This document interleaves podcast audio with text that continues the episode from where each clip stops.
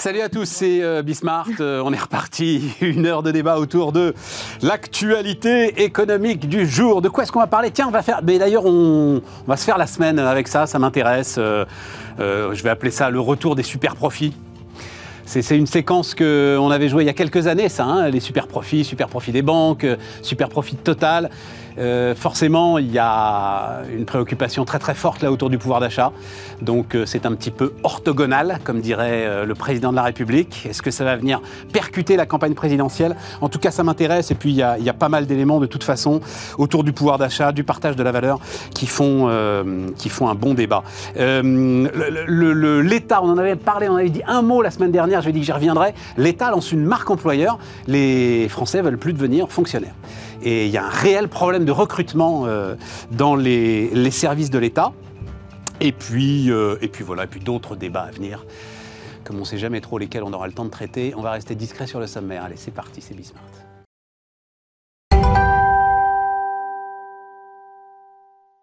Donc, autour de la table, Bénédicte Tillois. Salut euh, Bénédicte. Bonjour Stéphane. Fondatrice de 10h32, ex-membre du COMEX de la euh, SNCF. Philippe Wechter.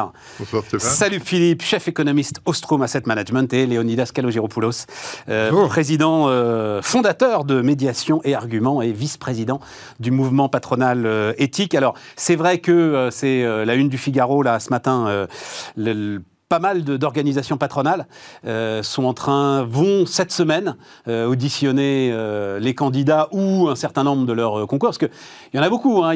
J'ai vu, il y, a, Éthique, il y a Croissance Plus, il y a France Invest, il y a le MEDEF, il y a le METI, les entreprises de taille intermédiaire. Donc les gars, on, ne voit pas. Hein. hein voilà, voilà. Non, non, mais les gars sont pas toujours, ils sont pas toujours disponibles pour y aller en personne. Ah si, si, ils viennent, oui, bien sûr. Et, je crois qu'Éthique, vous voulez pas recevoir. on a voulu recevoir voir tout le monde. Hein. Même, à même Poutou, Artaud, tout ça, ça on a, on a demandé, on a demandé à tout le monde. D'ailleurs, euh, on va recevoir, j'en suis très heureux, euh, le, le, le, comment s'appelle notre candidat communiste dans le nom Roussel. Voilà, euh, Roussel va venir. Je pense à, la, à, la, à, la, le roussellement. Tu sais, c'est ça. Merci sa grande pour ce système mémotechnique. Non, en revanche, c'est vrai que Mélenchon ne veut pas venir voir éthique et il y a. ah, c'est Mélenchon, qui veut pas. Oui, c'est Mélenchon qui veut pas. On, je pense qu'on arrivera à se remettre. Mais euh, on l'accueillerait, hein, on l'accueillerait volontiers. Hein. C'est pas notre. À la limite, tiens, on peut juste euh, demander votre sentiment là-dessus, parce que moi, c'est un, un, sentiment que j'ai forgé dans euh, ma carrière à organiser des débats. Et à un moment, on parle plus la même langue en fait, on peut, on peut plus, on peut, on peut pas débattre. Un astrophynicien qui te dit que la Terre est plate. Oui, mais je pense bah, que c'est finalement très intéressant le débat avec euh, Stéphane Roussel parce que il me semble qu'il y a eu deux gauches. Fabien. Et une, Fabien Roussel, merci. Hein, enfin, euh, Fabien Roussel. Camarade, la semaine de 32 heures, la retraite à 60 ans, euh, le SMIC à 1500 euros. Hein. Oui, mais il y a, je pense, des questions importantes à lui poser, notamment parce qu'il propose les 32 heures. Et je pense que ça a été un moment de cassure de la gauche. Il y avait une gauche que le Parti communiste euh, représentait, qui était une gauche du travail, une, gauche euh, de, de, de, véritablement du prolétariat. Et il y a eu une gauche qui a voulu euh, remettre en cause la valeur travail et qui a s'est attaquée aux 35 heures. Et c'est le moment où la gauche a reculé. Et je suis très étonné que le Parti communiste ait repris cette euh, antienne de, de, de, de, la baisse du temps de travail.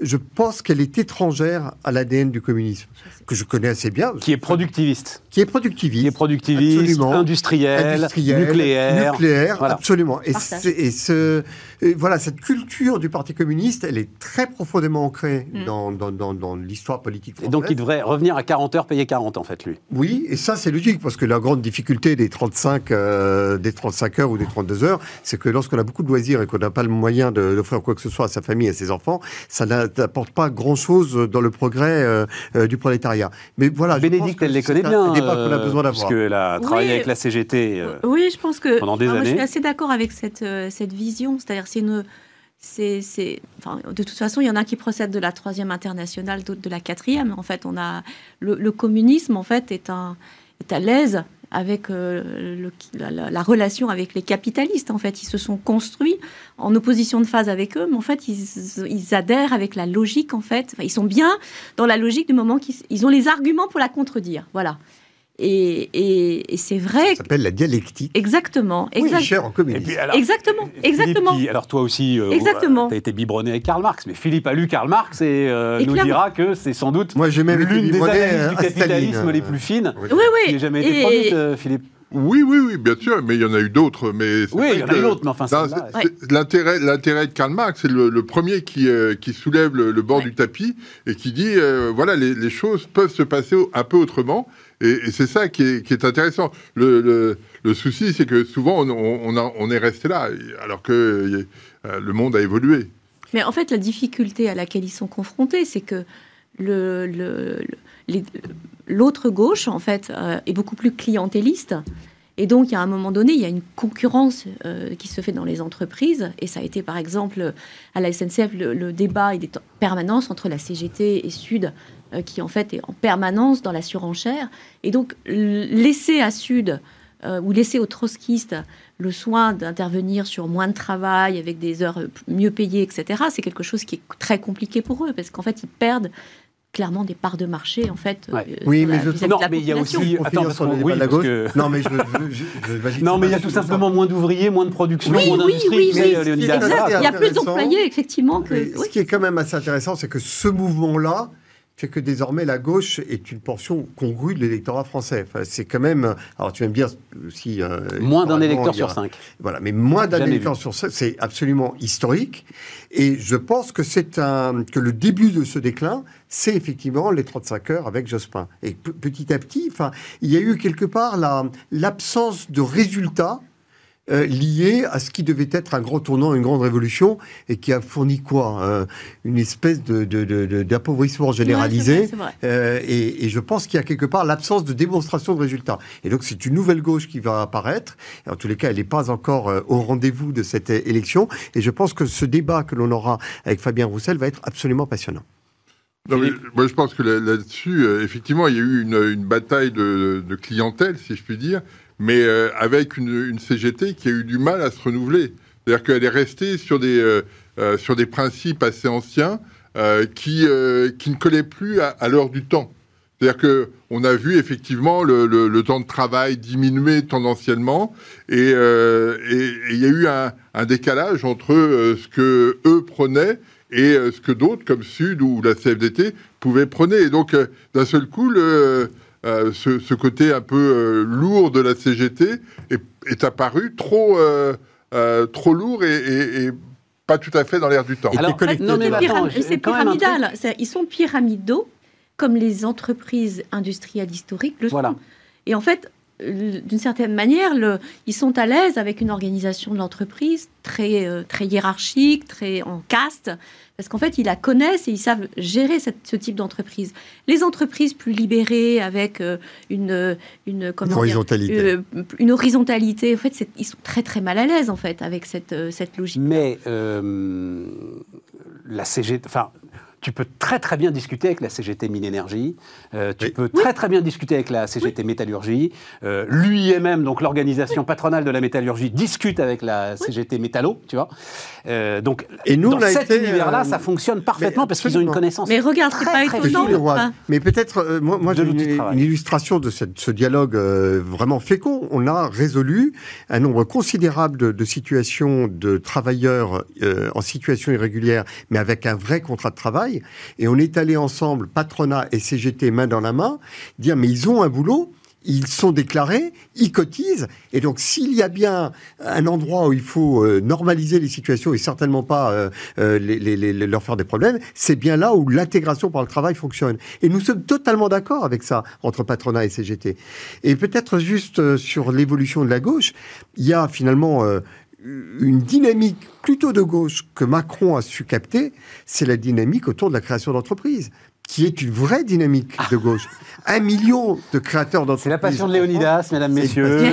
Bonjour, voilà. Et c'est vraiment un peu comme un fan des Beatles qui, au bout d'un moment, forcément, va chanter Yesterday, tu vois. Euh, tu peux eh pas. c'est moi Yesterday. Là, quand même, au bout de 9 minutes de débat, tu ah, fais fort, là, euh, Léonidas. Tu, te disais, il est en retard sur le rendez-vous, bah, non Je disais, on va peut-être passer au travers. Non, on n'est pas passé au travers parce que c'est véritablement une lame de fond et elle est au moins autant de gauche que de droite, voire plus de gauche que de Alors, droite. tu as vu que euh, Cette dynamique entrepreneuriale. Mélenchon, alors ça m'intéresse évidemment, Mélenchon en a parlé lors de son meeting de Montpellier, et euh, pour lui, ce sont les nouveaux esclaves. Voilà. Non mais, euh, non, mais je te demande pas de commenter, je- je- mais je- simplement, dans le cadre de ton débat euh, que tu anticipes avec Jean-Luc Mélenchon, je suis pas sûr que ce soit très très agréable. Eh bien, euh, nous nous mettrons euh, les situations euh, très concrètes. On lui présentera de nouveaux esclaves qui créent des emplois, ont des projets extraordinaires et euh, se lancent dans l'entrepreneuriat, qui n'est pas la même chose que le capitalisme. Alors, super profit. Donc, le retour des super profits. Euh, 32 milliards d'euros de bénéfices pour les banques. Et donc pour le bonus de Philippe Wechter. Je ne sais pas. Tu sais pas. Euh, non, mais quand même, un niveau supérieur de 24% à celui d'avant-crise. D'avant-crise. Euh, LVMH, c'est 12 milliards d'euros contre 7 milliards en 2019. Total, donc c'est en dollars, c'est 16 milliards de dollars. Qu'est-ce qu'on en fait? Parce que euh, d'ores et déjà, ça commence à monter. Rôle des aides d'État euh, dans euh, ce retour à meilleure Bonne fortune. fortune, Qu'est-ce qu'on en fait? Bénédicte, qu'est-ce qu'on en fait? Euh, on, on distribue un peu aux salariés. On distribue un peu qui salariés. sont déjà, alors, autre chiffre hein, que je vous donne, euh, qui sont déjà les plus favorisés de tous les salariés. hein. Oui. C'est-à-dire que, donc rapidement, hein, les grands groupes, 14% du PIB marchand, 16% de la masse salariale privée, 19% des prélèvements obligatoires et euh, des salaires en moyenne 20% supérieurs à la moyenne. je, je pense que ce débat n'est pas rationnel, qu'il est en fait totalement irrationnel et que la question c'est comment un petit nombre d'individus captent de la valeur. Quelle que soit la représentation qu'on a de ce que c'est qu'une entreprise, il y a des gens pour lesquels ça représente en fait un- une sorte de scandale. Et dès lors que ça représente une sorte de scandale pour certaines personnes, ça tue potentiellement le tissu enfin le tissu euh, Social. euh, social. Et je pense qu'en tant que tel, c'est dangereux. Et donc la question pour moi, elle n'est pas d'ordre euh, théorique, économique, elle, elle est d'ordre social. Et c'est la raison pour laquelle moi je prône le fait que, enfin je prône, je prône pas, je n'ai pas de, de parole publique sur le sujet, mais si je pense qu'en fait il y a- la- la- l'entreprise a une responsabilité politique et donc elle doit distribuer. Si on fait Mais pas ça, Pouyanné a été un peu plus... Attends, attends, je laisse Oui, finir. euh, oui. je- Pouyanné a- a- a- a- est d'accord avec toi, d'une Mhm. certaine manière, mais il a distribué à ses clients. Ce que j'ai trouvé très spectaculaire comme geste, assez peu repris parce que c'est Mhm. total, donc forcément ça intéresse personne, euh, euh, c'est le grand méchant. Mais enfin, euh, quand même, euh, alors c'est euh, 5 euros si vous faites un plan, je ne sais plus exactement le, le- Mais en gros, il donne la moitié de la marge de raffinage à ses clients. Voilà. Hmm. ça s'entend, hein, ça s'entend. C'est intéressant. c'est c'est pas inintéressant, effectivement. Moi, je, je suis, je suis sensible au fait que les, on donne à ceux qui ont l'in- qui ont l'impression, à juste ou rais- enfin à raison De ou ne pas euh, de- d'avoir fait des efforts Pour le résultat. pour le résultat et de considérer que les efforts réalisés méritent des contreparties qui peuvent pas aller sur la même tête. C'est c'est juste ça. C'est en fait très simple. Enfin, c'est une question de justice de cours d'école.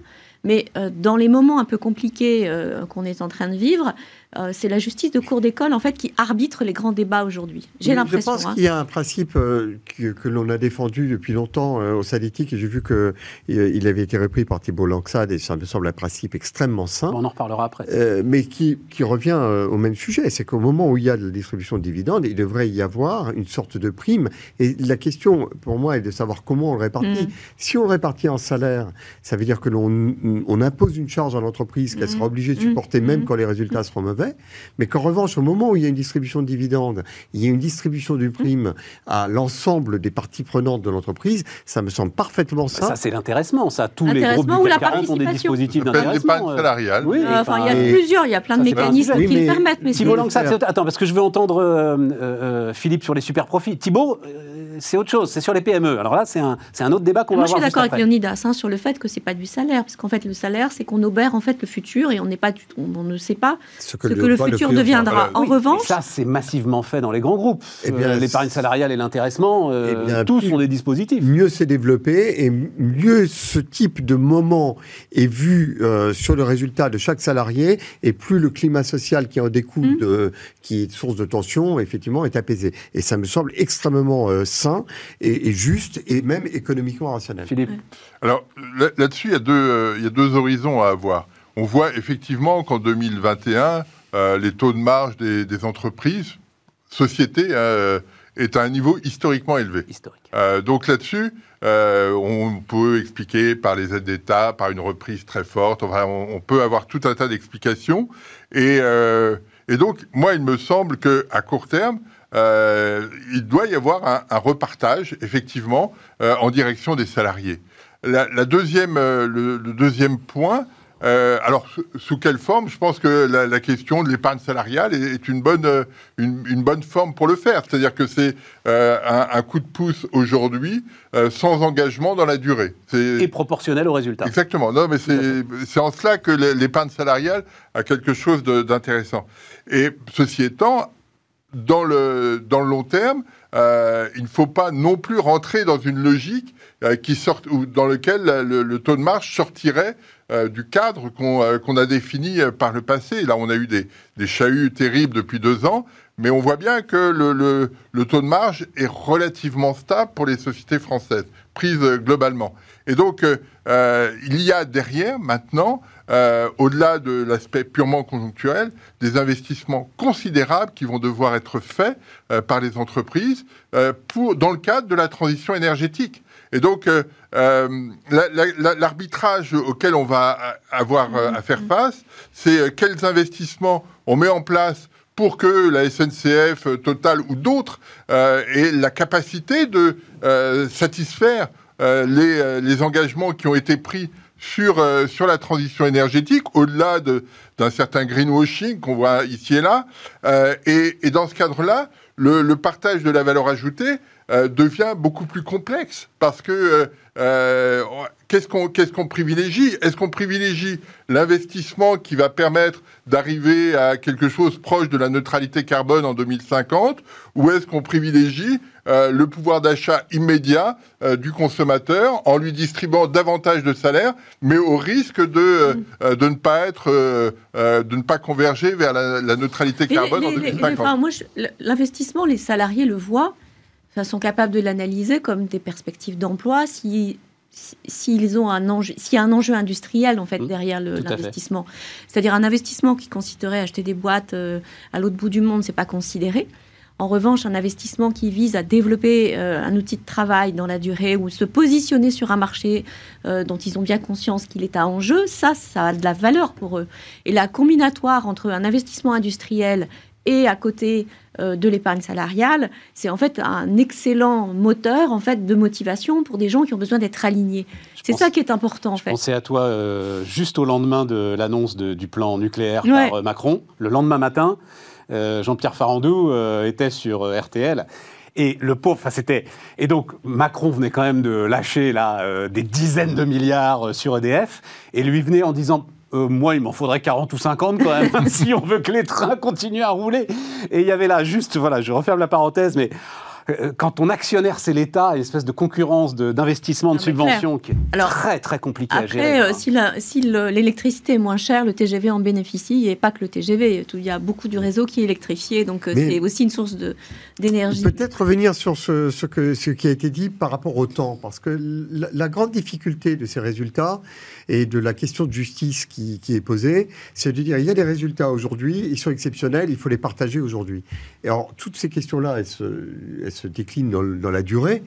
Et d'envoyer un signal au marché pour dire, bien, en France, euh, euh, le capital est bien rémunéré, c'est une promesse pour l'avenir qui est absolument extraordinaire. Et nous avons besoin de relever les défis de l'avenir. Donc ça, la- ça veut dire distribuer du dividende, Oui, Léonidas, pour être absolument. clair. Ah bah oui. Et, on en a besoin parce que nous voulons, et c'est un sujet qu'on abordera tout à l'heure certainement, euh, que nous ayons euh, des, euh, des acteurs capables de concurrencer les GAFAM, mais ça demande énormément d'investissement. C'est très, très capitalistique Mhm. comme industrie. Nous avons toute la transition écologique à faire. Euh, nous avons des défis euh, euh, d'urbanisme colossaux. Nous avons des défis sanitaires qui sont colossaux pour lesquels il va falloir des investissements et on, ne peut pas revivre ce qu'on avait vécu avec la, pandémie. Donc tout ça, c'est énormément d'investissements et il faut que l'on soit capable de montrer que la France rémunère le capital. Alors je sais bien que euh, y a des tensions entre entrepreneurs et, et- capitaux et c'est fréquent, mais il faut qu'on arrive à réconcilier cela.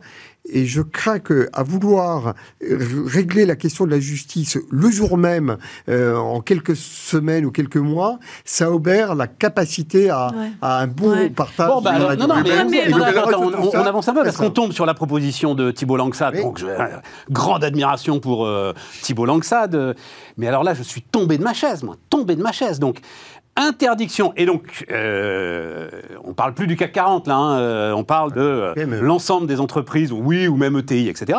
Interdiction de distribuer du dividende si tu ne distribues pas en même temps ce qu'il appelle lui le dividende salarié, et donc un dispositif euh, d'intéressement et de participation. Alors que l'on Si aille, on euh, veut éloigner le capital des entreprises françaises, il faut continuer comme ça. On, on va y arriver. Les enclenchements sont obligatoires sont toujours un peu terribles, en fait. hein. Mais c'est, enfin, c'est Mm. plus que. t'es- enfin, J'ai vu que tu ce beaucoup énervé. J'ai vu que tu étais beaucoup énervé. Ah bah oui, oui, non, t'as, t'as pas été J'ai- au bout du truc j'ai là. pas été au bout de Ah, bah l'obligation. oui. Ah bah oui, mon ami. Euh, D'accord. Ah Non, bah non, mais sinon, mais recommandation- sinon tout va très bien. Il y a rien de nouveau si tu veux. Ok. recommandation, on, la, euh, on la porte et il faut la faciliter. Il y a des gens très bien d'ailleurs qui euh, euh, travaillent sur l'épargne salariale et sur euh, donc c'est c'est, euh, et sur l'intéressement. Euh, Non, non, non, non. Il le rend obligatoire. Il rend obligatoire. D'accord. donc Si distribution avons, de dividendes actionnariales, distribution de dividendes Le salariés. principe est un principe très sain. euh, L'obligation n'a au- aucun intérêt. ouais. Non, De toute façon, dès lors qu'il y a obligation, il n'y a plus de, il y a plus de, il y a plus de d'incentive au sein de l'entreprise. C'est-à-dire dès que une Bah, après, tu décision, peux faire valider. oui, mais quand une, le montant, décision, quoi, quand mais une décision est prise pire. par l'État, les salariés considèrent euh, qu'elle leur est due et donc le bénéfice n'est plus attribué au management. Or, il faut donner des leviers en fait au management pour qu'il y ait un- une, une capacité d'engagement des salariés. Et euh, de ce point de vue-là, raison. le, le- ce qu'on pourrait, se dire, c'est que le capitalisme pourrait deve- redevenir un peu plus euh, industriel ou un peu plus, euh, comment dire, un peu moins financier. Avec et, et en fait, le risque, c'est qu'il ne, ne le devienne pas tant. Voilà. J'ai pas compris. euh, Bah, c'est-à-dire, j'ai pas compris. Ce que je veux dire par là, c'est que quand, quand les gens sont capables de faire le lien entre le travail qu'ils font et les décisions de l'entreprise, Ouais. tout va bien. Ouais. Quand l'investissement sert à acheter des choses qui sont loin de leur vision et qui ne sont pas capables en fait de, de, de se projeter leur travail sur ce qu'on a acheté dans la boîte, ils sont perdus. Et euh, quand, tu, quand une entreprise achète euh, loin des choses qui ne sont pas en rapport avec l'activité de chacun, en fait, elle ne, elle ne- elle n'envoie pas de signal d'engagement à ses collaborateurs. Voilà. Et tu peux avoir. Et je pense que le capitalisme euh, qui a précédé le capitalisme financier était plus compréhensible pour les salariés que- qu'il ne l'est aujourd'hui. Mais tu peux avoir aussi un conflit quand, euh, à une autre époque, on va dire France Télécom, tu as une dette d'un tel poids que tu dois servir tes actionnaires Oui, oui. pour qu'ils continuent absolument à soutenir l'entreprise. Et ça, c'est effectivement plus compliqué à expliquer euh, aux salariés. Voilà. Que oui, on doit servir un gros dividende pendant que vous, vous vous serrez la ceinture, parce que sinon, euh, la dette est plus soutenue. Voilà. non, mais ça, Ce qui est ça, arrivé à c'est- un cas particulier. Euh, Ouais, il y, en a- moi- il y en a plus que ça, Philippe, hein, euh, dans le private equity. Oui, oui, mais ce que, moi, ce que je veux dire, c'est que euh, sur le, caractère obligatoire, on a tous les processus d'épargne salariale se sont euh, largement euh, adaptés à des entreprises de taille petite et moyenne. hein. Il, y a, tout un tas de mesures qui ont été prises et, la façon dont est gérée l'épargne salariale se fait sur des critères qui sont négociés entre les dirigeants de l'entreprise et les représentants syndicaux. Donc il y a, une, il y a cette dynamique euh, collective qui est, qui est mise en place et qui peut... euh, il y a des critères, il y a tout un tas de, de mesures qui peuvent être euh, prises pour euh, inciter euh, à faire ci ou à faire ça. Euh, le caractère obligatoire casse complètement Mm. cette, cette Oui, c'est ce que dynamique. disait Bénédicte. Et- oui, oui, non, mais c'est- Ouais. C'est en, Alors, c'est pas, les c'est pas les représentants syndicaux, c'est les représentants des salariés.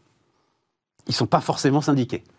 J'y tiens. euh. Oui, oui, oui. ça- Ah bah, après, ça euh, dépend de la taille de l'entreprise. représentative du personnel, Oui, oui. ils sont pas Alors, pour, forcément pour avoir conduit ces négociations, c'est extrêmement intéressant. Enfin, je trouve que c'est la, la, la négociation la plus gratifiante qui soit Mm. que de se dire comment s'entend-on pour, euh, enfin, à quoi on arrive euh, pour que euh, le fruit du travail euh, puisse être rémunéré Où est-ce qu'on met Quels sont les critères qu'on utilise C'est extrêmement intéressant à faire. Hein. Sur quoi on est Est-ce que c'est des indicateurs de productivité Est-ce que c'est des indicateurs de satisfaction client Est-ce qu'il peut y avoir des effets pervers des indicateurs euh, Comment on les, comment on les oublie Et toi, quand tu dirigeais Transilien, tu étais indépendante là-dessus Ou c'était une politique non, générale Non, c'était une, une politique générale, mais quand j'ai été DRH de SNCF Réseau, j'ai conduit des négociations sur, euh, sur l'épargne salariale. Léonidas Moi, j'ai une entreprise euh, d'une dizaine de personnes, donc ce n'est pas le même, euh, le même type de négociation, mais le fait est que... non, mais, oui, mais en même temps, je trouve que c'est intéressant vis-à-vis des, PME, parce que la question que l'on se pose quand on a une prime ou quand on décroche un nouveau contrat, et il y a toujours des primes données à mes collaborateurs, et collaboratrices. Euh, la question de savoir comment on le répartit et comment euh, tout le monde participe, même ceux qui n'étaient pas directement liés au dossier, parce qu'après tout, c'est la boîte entière qui a et le dosage.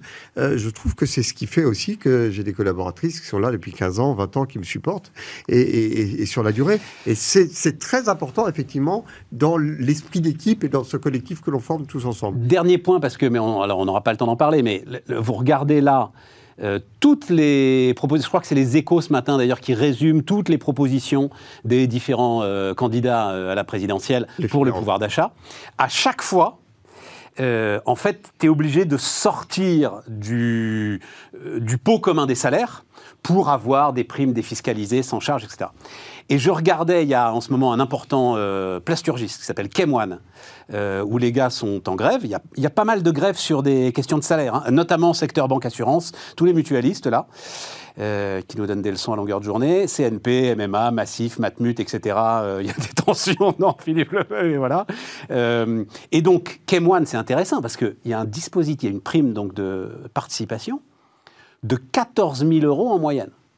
Bon, c'est euh, un site industriel, les gars gagnent pas. Mais les syndicalistes, en fait, disent non, on veut du salaire. Mm. On veut du salaire sur lequel on cotise. Mm.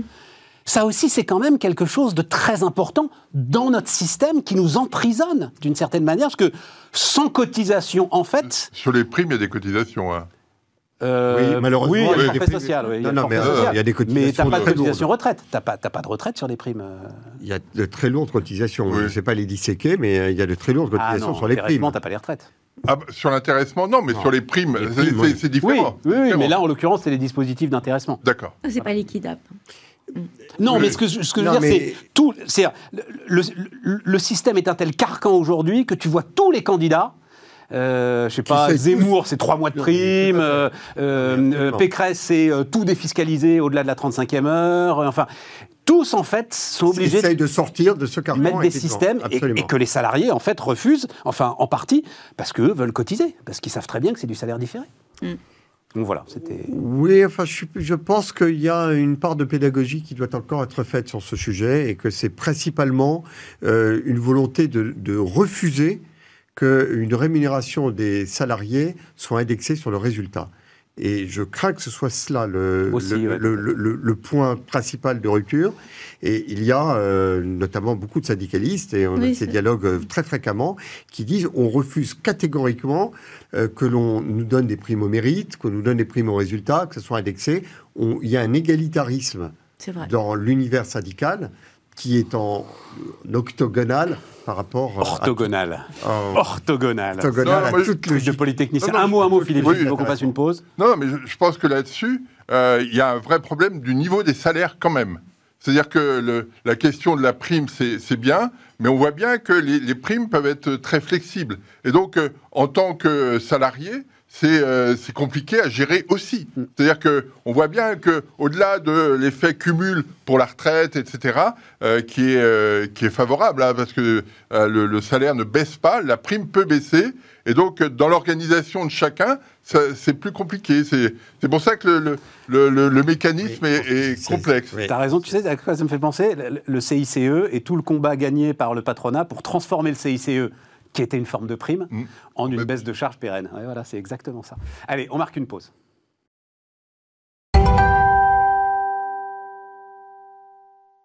On repart, les amis. Euh, euh, donc, euh, marque employeur de l'État. la pénurie de candidats menace le bon fonctionnement des services publics dit euh, Amélie de Montchalin. Montchalin, oui, c'est ça. Oui. Besoin de recrutement de 100 000 personnes par an. Nombre de candidats au concours de la fonction publique divisé par 3 en 25 ans. Mais euh, pardon de- d'y revenir, mais on avait euh, 70% des Français qui voulaient devenir fonctionnaires il y a 20 ans, et désormais euh, c'est autant de Français qui veulent devenir euh, entrepreneurs euh, aujourd'hui. hein. Cette mutation, c'est une transformation du pays et une transformation vraisemblablement plus importante que euh, toutes les transformations politiques et autres. C'est c'est c'est une sociologie, une, un état d'esprit, une vision du monde qui s'est transformée. Et effectivement, je pense. que C'est pas aussi publique pas- un effet de la paupérisation du secteur public, Philippe? Probablement, probablement. Le, euh, quand on regarde les, les- les rémunérations euh, à l'université, par exemple, euh, il est plus intéressant d'aller ailleurs que, que de rester à l'université. Quand on a des, des problèmes de- d'enseignement des maths, on a beaucoup parlé de l'enseignement des maths, euh, qui va enseigner les maths aujourd'hui? C'est pas les premiers de la classe. Les premiers de la classe, ils sont recrutés aille- ailleurs. Et donc, euh, il y a euh, et, ceux qui restent sont euh, effectivement enseignent et à des, à des taux de salaire qui sont, qui sont très faibles. Donc, il y, a, il y, a, il y a 20 ans, comme le, disait Léonidas, les, les, rémunérations étaient pas proches, mais pas trop, pas trop éloignées. Et de ce fait-là, euh, la sécurité de l'emploi jouait un rôle absolument considérable. Aujourd'hui, il semblerait que les écarts soient... euh, Ah bah assez- tu prenais les profs, on est passé de 2,5 SMIC à 1 SMIC,2 en ce qui Oui, concerne oui. le, Alors là-dessus, le- ça, ça se, ça se discute aussi. le salaire de Euh, par rapport, euh, quand on regarde le, le- le salaire des profs, c'est vrai que cette statistique a été publiée, mais quand on regarde par rapport au salaire médian, euh, le mouvement est nettement moins Ouais. euh, marqué. C'est simplement le. SMIC a augmenté euh, très très rapidement, et donc ça a compressé. Mais ça pose une autre question, qui est celle de la compression des, des bas salaires, Tout à fait. euh, qui pose euh, pas mal de, de- de questions d'incitation. Bon, mais au-delà de ça, on a un sujet quand même, c'est-à-dire qu'effectivement, enfin, ces services publics, s'ils pense ne a- peuvent plus fonctionner euh, faute de candidats, Mais Il y a, peut-être une autre question qui est posée. Il y a peut-être une autre question qui est posée. Euh, c'est celle de euh, l'efficacité des politiques publiques, euh, celle de l'efficacité de, de l'État. Parce que euh, la, la- la question quand même qui est posée sur l'État depuis euh, depuis 20 ans, c'est euh, c'est de, euh, la productivité extensive. On a besoin de quelque chose, donc on crée un poste. Ouais. On a besoin de quelque chose d'autre, on crée un deuxième poste. Ouais. Mais pour autant, euh, la productivité de chacun des postes n'est pas forcément à la hauteur de ce qu'on attend. Et, euh, et, euh, et, et ça, c'est euh, le, le vrai souci. Alors, ça se traduit par euh, des hausses de prélèvements, euh, par une, une dynamique dans laquelle l'État prend un poids Donc important. ce que tu nous dis, c'est que contraint et forcé, il va bien falloir qu'ils se mettent à réformer l'appareil d'État si jamais il n'y a plus assez de Oui. pour le faire fonctionner dans ce que tu appelles la productivité extensive, Int- qui deviendrait intensif. qui deviendrait intensive, Je voilà, pour le coup. illustrer ce que dit euh, Antoine Véchard sur un autre Philippe. point. Non, Philippe. Philippe, oui, décidément, c'est. Euh, il y a Antoine question. c'était un candidat euh, C'était écologiste. Vert. écologiste. Absolument. Hmm. Il y a très Un des premiers. Il y a Il y très a- longtemps. Il, il il y avait a- même, il y avait une histoire de, de, de parti européen, non? Parce que je crois que j'ai voté pour avait, lui, moi, il y quand avait j'étais deux, très il y jeune. avait deux, deux logiques, mais euh, dont je ne saurais plus dire. n'avaient pas fait un truc avec. Soissons, etc. Là, Si, si, euh, c'est ça, hein, dans les années 90, Oui, là, quelque C'était chose une comme ça. petite digression accidentelle. Ça. ERE. Je sais plus ce que ça voulait dire, mais ça s'appelait, ça s'appelait On va R. reprendre. Mais tu sais, le- t'avais- Écologiste, Europe républicain, européen. Les Verts, ça doit être la- l'assemblage de non, plusieurs officines. les années 90. Oui. euh, Ah Juste revenir à, à- à ce que Philippe Wechter disait concernant, je- que je voudrais exprimer autrement. C'est la foi dans euh, la capacité euh, de l'État à, à permettre d'atteindre un idéal. Quand on fait des, des- des sondages sur en quoi croyez-vous pour transformer le monde, les politiques se sont totalement écroulés, on doit être à 20-25%, alors que l'entreprise est à 70%. Et je pense que ce qui motivait énormément les jeunes à vouloir aller vers la fonction publique euh, il y a 20 ans, c'était de se dire je veux m'engager pour mon pays. Quand aujourd'hui on est motivé par euh, euh, la foi qu'on a un talent, que l'on on a une volonté et qu'on veut l'investir quelque part, de moins en moins on se dit pour atteindre mon objectif et mon idéal, je vais rentrer dans la fonction publique et on se dit de plus en plus je vais entreprendre parce que c'est là que je vais pouvoir m'accomplir. Et je pense que ça se traduit dans cette chute de la- la- la- l'attrait pour la fonction publique. Je, parta- je partage. Je partage cet avis, c'est-à-dire qu'il y a, il y a une projection euh, qui est plus aussi belle euh, qu'elle n'a pu être, euh, qu'elle ne pouvait l'être. Les gens sont un peu désabusés, c'est-à-dire de leur, euh, ils ont le sentiment que leur engagement est un peu passé par pertes et profits quand ils travaillent euh, pour le service public, sauf à ce que localement il y ait des- du management de qualité qui soit réalisé. Je pense que la crise de la fonction publique, c'est la crise du management de la fonction publique. Ah, je suis mille fois d'accord. Euh. C'est-à-dire qu'en fait, la question n'est pas de savoir si on a plus, si on a trop, si on n'a pas assez, si ils sont assez payés, pas assez payés. La question, c'est qu'en fait, les Ils conditions de travail, en fait, au sein de l'État, sont encore dans un, dans, dans une, Un archaïsme. un archaïsme, effectivement, qui, qui fait de la peine pour les gens qui y travaillent. Totalement d'accord. Et, et- et il m'arrive d'intervenir euh, dans ces univers. Le- les- gens sont, sont encore s'interpellent encore avec des titres longs comme le bras, se parlent comme euh, si euh, s'envoient des mails comme si euh, ils s'envoyaient euh, des, des injonctions, si c'était les impôts qui, qui- qui se parlaient. Et, et en fait, ils regrettent finalement de devoir être des instruments d'un machin alors qu'ils sont des personnes et que les personnes qu'ils sont ne sont pas considérées. Et, et c'est Et que triste. tous les idéaux qui les avaient Exactement, motivés sont passés à la trappe. Totalement par perte des profits. Mais franchement, ce que vous décrivez en termes de désarroi de la fonction publique, et effectivement, il n'y a pas de gestion RH euh, dans la fonction publique, enfin en tous les cas telle qu'on la connaît dans les entreprises, c'est un archaïsme dont ils souffrent tous et qui fait que... Et il y a même un, effectivement, un il y a- énorme malentendu, parce qu'ils se font une projection, ils se font une représentation de l'entreprise qu'ils détestent. Ouais. Et Je sais pas ça. Bah, en fait, Si, c'est ce que tu si, ressens quand si. tu es là, parce que ce qui ont- s'est passé euh, durant le confinement, la mobilisation de l'URSSAF, enfin que Non, moi mais- j'ai vécu personnellement, oui, c'est mais, mais si tu veux, en termes, en termes de- d'idéologie, hein, Oui. hein. en termes d'idéologie, l'entreprise est considérée comme un environnement qu'on ne veut pas singer quand on est dans le service public. D'accord. Et, la et c'est normal, parce que la- ce qui a été euh, importé de l'entreprise et le pire de l'entreprise et le pire de l'entreprise. Or aujourd'hui l'entreprise, elle fait attention, elle est bien consciente du fait que l'engagement, il dépend d'un, il faut avoir de l'empathie pour diriger. Et en fait, c'est pas du tout une qualité qu'on attend. En fait, on attend ce que les gens soient euh, capables, en fait, au nom de l'égalité, au nom de, de la neutralité, on considère en fait que toute empathie, l'empathie n'est pas, euh, n'est pas une qualité managériale dans l'État. Alors peut-être que les gens, les gens qui m'écoutent euh, vont être consternés de ce que je dis, mais c'est, ce que- c'est un peu ce que c'est ce qui ressort en fait des relations de travail. Bon, Et euh, bah voilà. Mais, Et- et si je rajoute un point Réenchanter la J'attends la fonction marque publique. employeur. Non, mais réenchanter la fonction puis- publique, c'est très intéressant. D'abord, je pense que ça c'est lié avec beaucoup de débats que l'on a. Lorsque Valérie Pécresse parle de l'administration administratisante ou je- Ouais. Administrante. euh, administrante, merci, euh, euh, je, je pense qu'elle, Enfin, l'administration oui, administrante. administrante. Oui, mais elle met, Non, d'accord. je mets un peu de temps à le on va dire. pas Bon, rentrer sur ce euh, non, ayons, non, non, de bonne grâce, on va pas le faire. Euh, Mais euh, l'administration euh, administrante, c'est probablement aussi ce qui tue la passion de la fonction Absolument. publique chez ceux qui Absolument. sont allés euh, la faire au fusil. Ouais. Donc moderniser tout ça, je pense Philippe. que c'est vraiment. Je pense qu'il y a deux- il y, a deux choses.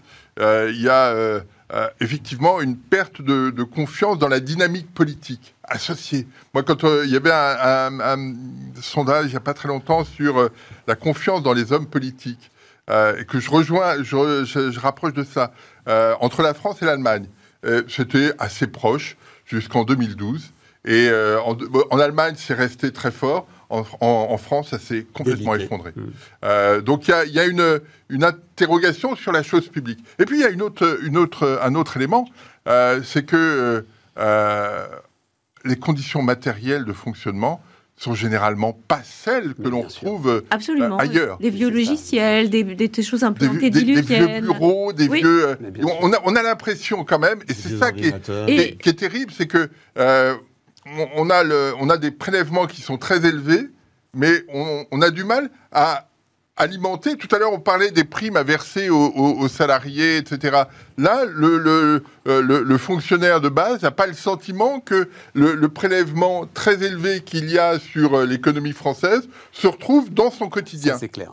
Et, et si on peut rajouter un point, mais un mot parce un que point qui a fait débat cette euh, semaine, c'est la question de l'énormité de, ce qui est confié à des consultants externes, qui représentent l'équivalent du budget de la culture. En fait, quand on confie des enjeux de transformation à des tiers, la capacité des équipes à apprendre, elle est plus réduite. Et je pense qu'en fait, il y a beaucoup de... Je ne peux pas suivre sur ce point-là. Non, non, peut-être non le premier plus, sujet euh, de désaccord qu'on aura eu. Bah, euh, on peut, on peut. et Mais, je plus, que c'est difficile de demander aux gens qui ont installé un système euh, de piloter. euh, Pas que, pas que. C'est-à-dire, moi, je crois beaucoup à la capacité des entreprises à redevenir apprenantes en se coltinant des sujets Bénédicte, qui les remettent en question. Total a besoin de faire sa transformation digitale, ils vont aller chercher McKinsey. Enfin, Oui, mais pas. moi je oui. crois qu'au contraire, et d'ailleurs, euh, euh, euh, question- Mathieu Courtecuisse, attends juste un mot, parce que Mathieu Courtecuisse, euh, patron fondateur de SIA Partners, qui est l'un des cabinets de, de consultants qui interviennent auprès de l'État, en a parlé avec nous très librement, bah, il sera avec nous dans, dans deux jours là d'ailleurs. Et pour lui, c'est justement le signe Oui. que l'État est en transformation. Ce serait le contraire qui serait une Mais je- catastrophe je- pour l'État. je- ce Il n'y a que- pas une entreprise qui se transforme toute Je- seule, c'est pas je- possible. Je suis d'accord là-dessus. Ce que je, Surtout ce que je dis, ce que ça. je dis, c'est que la façon de le faire, c'est qu'en fait, c'est fait en dehors de, de, de, de l'équipe interne. Mais c'est pas Et, vrai. mais si, C'est et, caricaturé. mais, mais je- enfin, je- je- j'en ai vécu un certain nombre. Et la question, c'est qu'en fait, comment tu fais pour que tes équipes en fait changent fondamentalement de logique? Parce qu'en fait, la difficulté, elle est là. Si personne ne fait changer la logique interne de- de- des équipes, en fait, les gens sont à la fois malheureux de ne plus être dans le film et en même temps incapables de l'être. Et c'est ça qui les rend aussi euh, complètement tristes. non mais tu vois que ce soit, que ce soit. euh, Et c'est pas que Non, non, mais l'autotransformation. que ce la- soit bien fait, mal fait, qu'il y ait un sujet peut-être, il y a une commission euh, d'enquête sur le Sénat, là- du Sénat là-dessus, c'est très bien, parce que c'est son job pour le coup. Euh, problème sur les appels d'offres, euh, sur des reconductions euh, automatiques, etc. Et tout, ok, ça c'est des vrais sujets. Mais l'idée que où les cabinets de conseil, ils sont nécessaires au cœur de l'État, comme ils sont nécessaires au cœur de L'Oréal, comme ils Alors, sont je nécessaires. mal- je l'ai mal exprimé. jour. D'ailleurs, nous-mêmes, on l'a fait à Bismarck, si tu veux. Déjà, tu vois. Mais bien sûr. C'est une évidence. Mais, mais évi- enfin, d'abord, je prêche contre ma paroisse parce que ce que tu expliquais tout à l'heure, c'est que c'est aussi mon métier.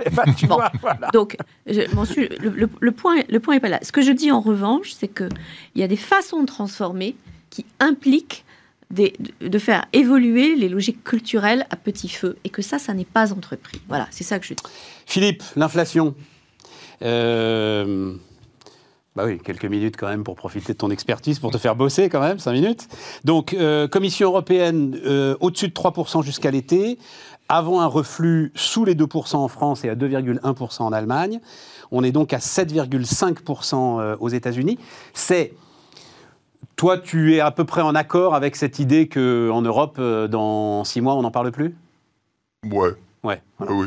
Bah, Et en revanche, aux États-Unis, pareil. pareil. C'est- On n'est pas sur les mêmes logiques, euh, exactement. Donc on est en train de s'enflammer pour rien quand même avec cette Bah, histoire. Non, il y, a- il y a deux choses. Quand euh, la, la- la situation européenne est, est extrêmement intéressante de ce point de vue-là. C'est-à-dire qu'on a une inflation à 5,1% au mois de janvier. Euh, la moitié de cette explication, de cette inflation, est expliquée par l'énergie pétrole, électricité, gaz. Euh, et donc, euh, ce sont des, des- des points sur lesquels la Banque centrale européenne n'a aucun, aucun impact. Ouais, elle ne va fait. pas aller voir euh, Christine Lagarde, ne va pas aller faire une tournée au Moyen-Orient pour augmenter la production, etc. C'est pas son job et elle n'a pas la capacité de le faire. Euh, par contre, ce qui l'inquiète aujourd'hui, c'est de se dire, on, on observe que euh, les prix de l'énergie vont rester très élevés et avec un impact sur les consommateurs. En Angleterre, par exemple, le gouvernement a indiqué qu'au mois d'avril, la facture énergétique augmenterait de 54%. Euh, L'INSEE, dans sa note la semaine dernière, dit si euh, le, gouvernement ne prend pas en charge la hausse de l'électricité, c'est un point d'inflation en plus au mois de juin. On est déjà à 3,4 dans leurs prévisions. Ça veut dire que si ça s'inscrit dans la durée, il y a besoin de chacun va réclamer une prime, prime d'inflation pour les salariés, pour les investisseurs, et donc on, on change la- la règle- les règles du jeu. C'est-à-dire qu'on rentre dans une dynamique d'indexation euh, qu'on avait euh, écartée depuis euh, Jacques Delors en mars 83. Mais pas si ça retombe dans, six, dans trois mois, Mais- Philippe. Mais là, on, on est, on est dans, la, dans la logique de... voilà, il y a eu une demande extraordinaire qui s'est qui s'est adressée aux entreprises au printemps 2021 sous- pour différentes raisons, notamment la relance américaine, et euh, les entreprises n'étaient pas prêtes. Donc il y a une espèce d'embouteillage, et on est encore dans l'embouteillage.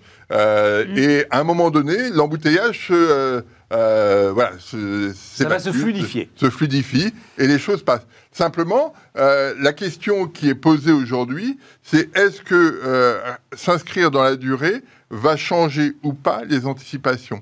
Parce que le, le, prix de l'essence est très élevé, parce que le prix du kilowattheure à 300 euros le kilowattheure, c'est très cher euh, pour tout le monde et que bon là on le mutualise via euh, via l'État. Est-ce qu'on pourra le faire dans la durée, sachant que euh, demain la demande d'électricité explose? Donc il y, a une, y a une vraie question autour de, autour de ça. Et comment le prix de l'énergie. Mais donc, tu es en train de nous dire quoi, Philippe? Alors, d'abord, c'est mégawattheure quand même, 300 euros. Tu en as un peu plus qu'un kilo. Oui, oui, oui. Mais on a tous compris. Mais tu es en train de nous dire que tu n'es pas tout à fait sûr, en fait, que ça retombe. C'est euh, tendanciellement ça doit retomber. Ça, va retomber progressivement, c'est-à-dire que s'il euh, a pas si on fait pas trop d'anticipation, ce que je comprends. Voilà, hein, si est euh, raisonnable entre guillemets. quand on regarde l'inflation en zone contrairement à ce qu'on disait tout à l'heure, il faut que les patrons tiennent les salaires. Non, non, il y, y, a deux choses. On peut mettre des, primes aujourd'hui, mais qui ne s'inscrivent pas mhm. forcément dans, la, durée. voilà, ça. Et, euh, et, et, aux États-Unis, la question est différente parce que la relance Biden du mois de mars a eu des effets considérables sur le prix des biens, sur le prix des services, et que là, la, Banque centrale américaine doit peser sur ces questions. En, en zone euro, quand on regarde l'évolution du prix des biens, des services, on a des ajustements parce que le, euh, les coûts sont un peu, les coûts de matières premières euh, sont un peu plus élevés, etc. Donc on ajuste mais il n'y a pas de rupture. Aux États-Unis, il y a des ruptures et la Banque centrale est obligée d'intervenir. C'est, on est sur deux, deux, dynamiques très différentes, mais à un moment donné, euh, les, euh, euh, les primes qui ont été versées aux États-Unis vont s'épuiser, les salaires auront été un peu augmentés, mais ça va s'arrêter, et donc les, les choses devraient retrouver une allure plus normale. La vraie question qui est posée sur les, les, les, les mois qui viennent, moi je dirais les années même, c'est la question du prix de l'énergie. Ça, je pense que c'est la vraie question. Tout à fait. Euh, mais là, de manière, euh, oh ça évidemment, mais là, de manière très immédiate, c'est la une du Monde là euh, aujourd'hui. je crois que c'est, enfin, c'est et de loin maintenant la première préoccupation des Français, c'est le pouvoir d'achat.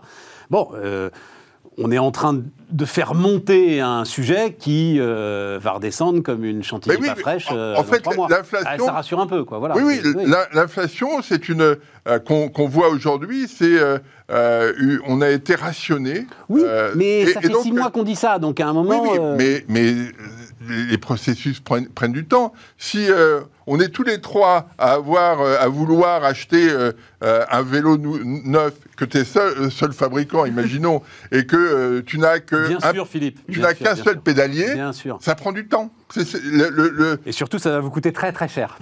non, non, mais d'où l'inflation. On, a on a cette problématique de euh, euh, du temporaire. Quand on regardera les statistiques dans 10 ans, on verra effectivement un pic d'inflation en 2021-22. On dira oui, ça a été temporaire. Sauf que quand on le vit, effectivement, mm. c'est plus compliqué. C'est ça le. Léonidas, un mot, parce qu'il faut qu'on garde un peu de temps pour parler de ta souveraineté numérique. enfin, de notre souveraineté numérique. De notre souveraineté numérique. Donc on passe tout de suite à la souveraineté numérique. Ah ben, euh, vois, absolument. Euh, donc, on, a tu, es, euh, tu es délégué général oui, de l'Open Internet Project, mmh. association européenne fédérant les acteurs privés du numérique. Absolument. Et donc, euh, euh, vous voulez des propositions offensives face à l'effet vicié de la superpuissance des GAFAM qui ne respectent ni nos lois ni nos institutions et dont la place ne cesse de gagner en importance. Oui, c'est très... Concrètement, il nous reste 10 minutes max. Concrètement, qu'est-ce que ça peut être? Alors, par exemple, euh, l'impact des marchés publics qui ont le choix, lorsqu'on prend, on choisit, je ne sais pas, un cloud, euh, entre prendre la solution Amazon, la solution Google, la solution Microsoft, ou bien dire, en France, on n'a pas euh, un seul acteur, mais en revanche, si on met cinq acteurs côte à côte, eh bien, on a l'équivalent. Et nous n'avons pas les mécanismes capitalistiques qui ont permis d'avoir des concentrations verticales comme celles qu'on a aux États-Unis. Donc pour les acteurs américains, ils sont sur étagère, ils sont prêts, et ils sont les marques que j'ai données. En France, c'est un peu plus compliqué, ou en Europe. Il faut qu'on agrège, avec la commande publique, un certain nombre d'acteurs. C'est d'ailleurs souvent la commande publique qui a permis d'agréger des acteurs euh, euh, aux États-Unis comme des Amazon ou des Microsoft et qui ont permis cette concentration verticale. Bon, ça c'est l'une des priorités de la présidence française, hein, euh, Alors- revoir le code des marchés publics justement pour le permettre. Oui, pour permettre Bon. ces, ces, ces Ok ces pour mécanismes ça. ag- agrégés. Nous pensons, Autre mesure autre possible. mesure très, très importante, la publicité digitale. C'est un élément absolument crucial. La publicité digitale, en France, c'est 8 milliards d'euros. C'est la seule publicité en croissance. L'essentiel part entre les mains de Google et de Facebook. Google et Facebook, c'est, ça agrège, ça absorbe, ça siphonne à peu près 90% de cette manne.